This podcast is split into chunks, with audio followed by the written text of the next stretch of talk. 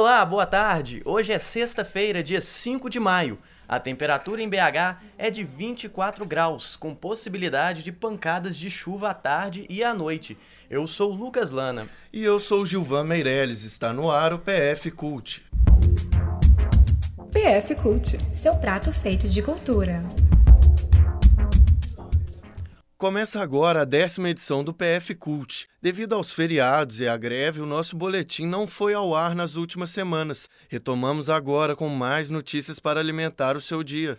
Notícia boa para produtores de jogos eletrônicos. A Agência Nacional do Cinema anuncia hoje os vencedores do primeiro edital de games do programa Brasil em todas as telas. A reportagem é de Ingrid Stockler.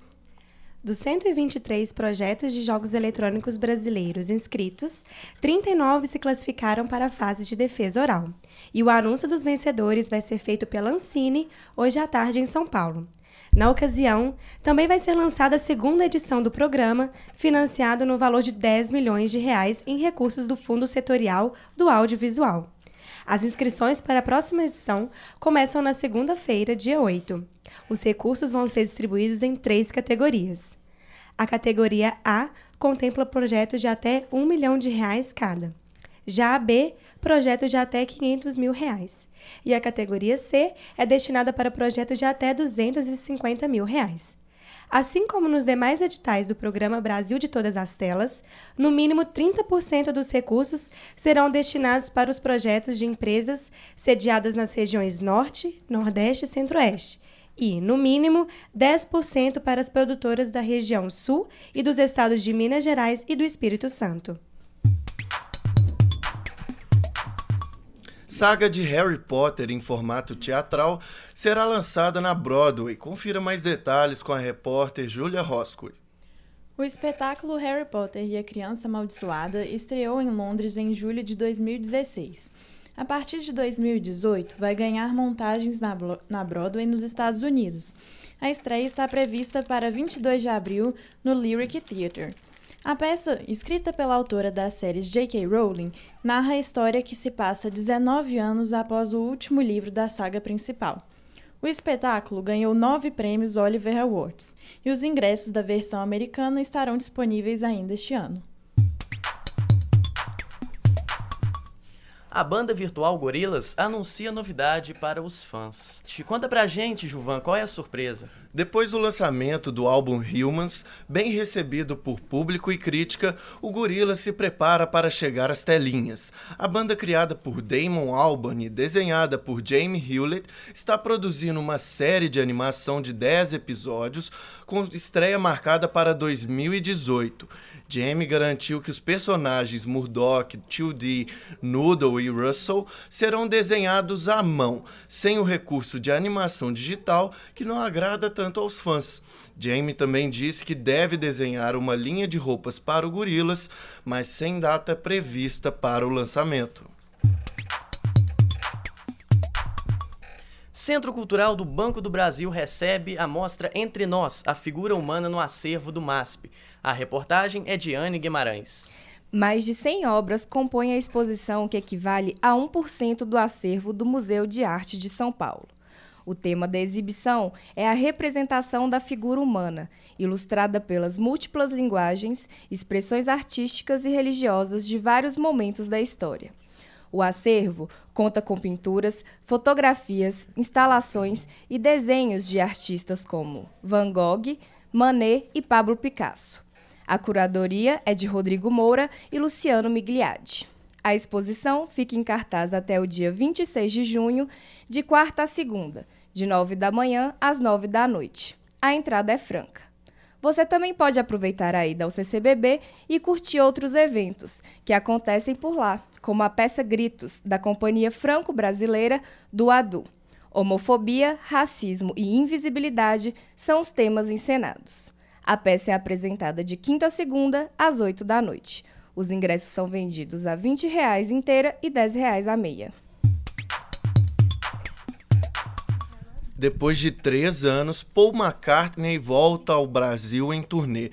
Lucas Lana é quem dá a boa notícia para os Beatlemaníacos.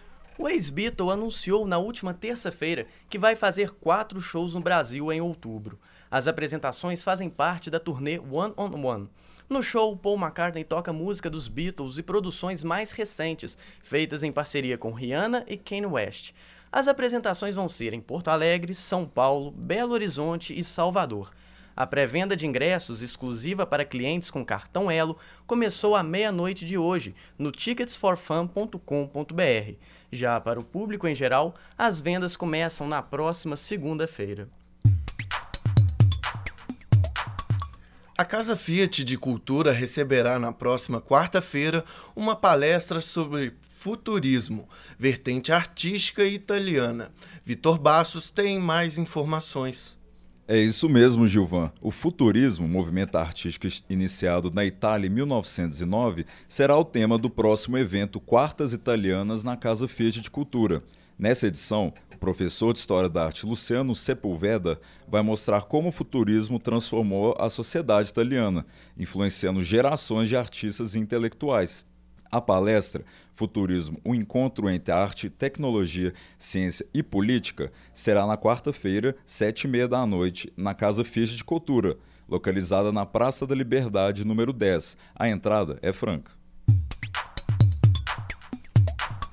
As repórteres Daniela Fernandes e Tércia Caroline andaram pelo campus da PUC Minas para saber o que a galera pensa sobre a abordagem de temas polêmicos em alguns seriados suicídio, racismo e fobias. Esses são alguns assuntos que vêm atraindo a atenção de produtores, exibidores e do público, em séries como 13 Reasons Why e Dear White People. É, meu nome é Marcela, faço psicologia, é, do signo Ares, com ascendente escorpião. Eu não vi Três Porquês ainda, não, não assisti, mas eu procurei saber da série. Eu vi que para algumas pessoas fez refletir e tal, mas eu não acho que seja uma coisa boa, porque tudo que eu li sobre glorificou muito.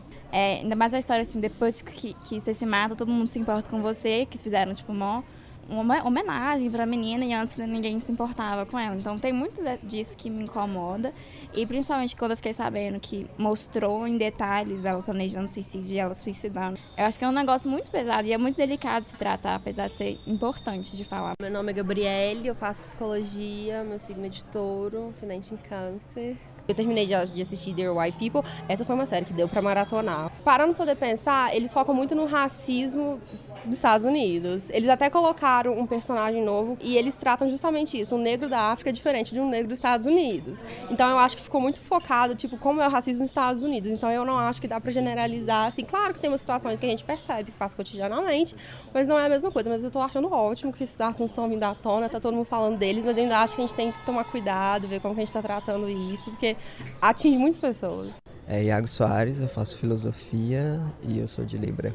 Eu acho, ao mesmo tempo que eu, que eu acho inter interessante, eu também me preocupo pela maneira como as séries são feitas e são, são abordadas e como os temas eles estão sendo tratados, seja pela linguagem tanto cinematográfica quanto pela seja também pela linguagem filosófica e etc. Mas de certa forma eu, eu gosto e estou acompanhando. Thriller de sucesso estreia no Brasil. Luiz Andrade traz mais detalhes. No filme Corra, do diretor Jordan Peele, Chris é um jovem negro que está prestes a conhecer a família de sua namorada, mas vários segredos virão à tona de forma obscura.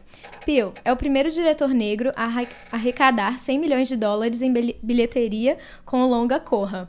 O filme, em clima de suspense, tem conquistado vários fãs. A estreia de Corra está marcada para o próximo dia 18. Agende! Após cinco anos, Brasil lança satélite que aumentará a cobertura de banda larga no país. Confira a notícia com Danilo Fernandes. Na noite de ontem, o satélite geoestacionário de defesa e comunicações estratégicas foi enviado ao espaço a partir da Ariane Space, na Guiana Francesa. Com o custo de 2 bilhões e 700 mil reais, o aparato vai garantir acesso à internet de alta velocidade às cidades remotas do Brasil e também vai servir para uso militar. O SGDC ficará a 36 mil quilômetros da Terra e irá cobrir todo o território brasileiro. A vida útil do satélite está prevista para 18 anos e já existem planos para a construção de um segundo modelo. Nosso PF de hoje é esse. Até semana que vem. Essa é uma produção dos alunos do quinto período de jornalismo da Faculdade de Comunicação e Artes da PUC Minas, com edição de Luiz Andrade e Raíssa Cardoso. A técnica é de Clara Costa, Luna Ferreira e Rafaela Araújo. A supervisão é da professora Iara Franco. Fique agora com o som de Belchior, um artista incrível que infelizmente faleceu aos 70 anos no último domingo, dia 30, no Rio Grande do Sul.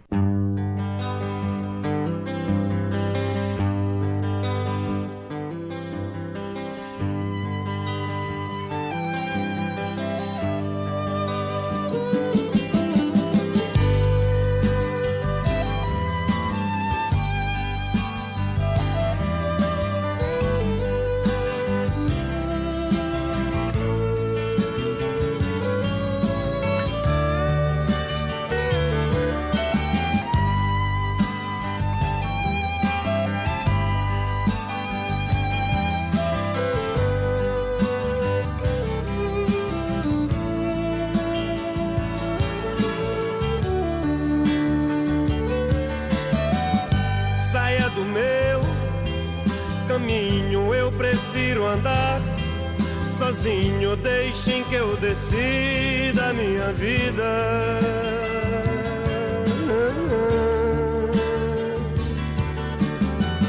Não preciso que me digam de que lado nasce o sol, porque bate lá meu coração.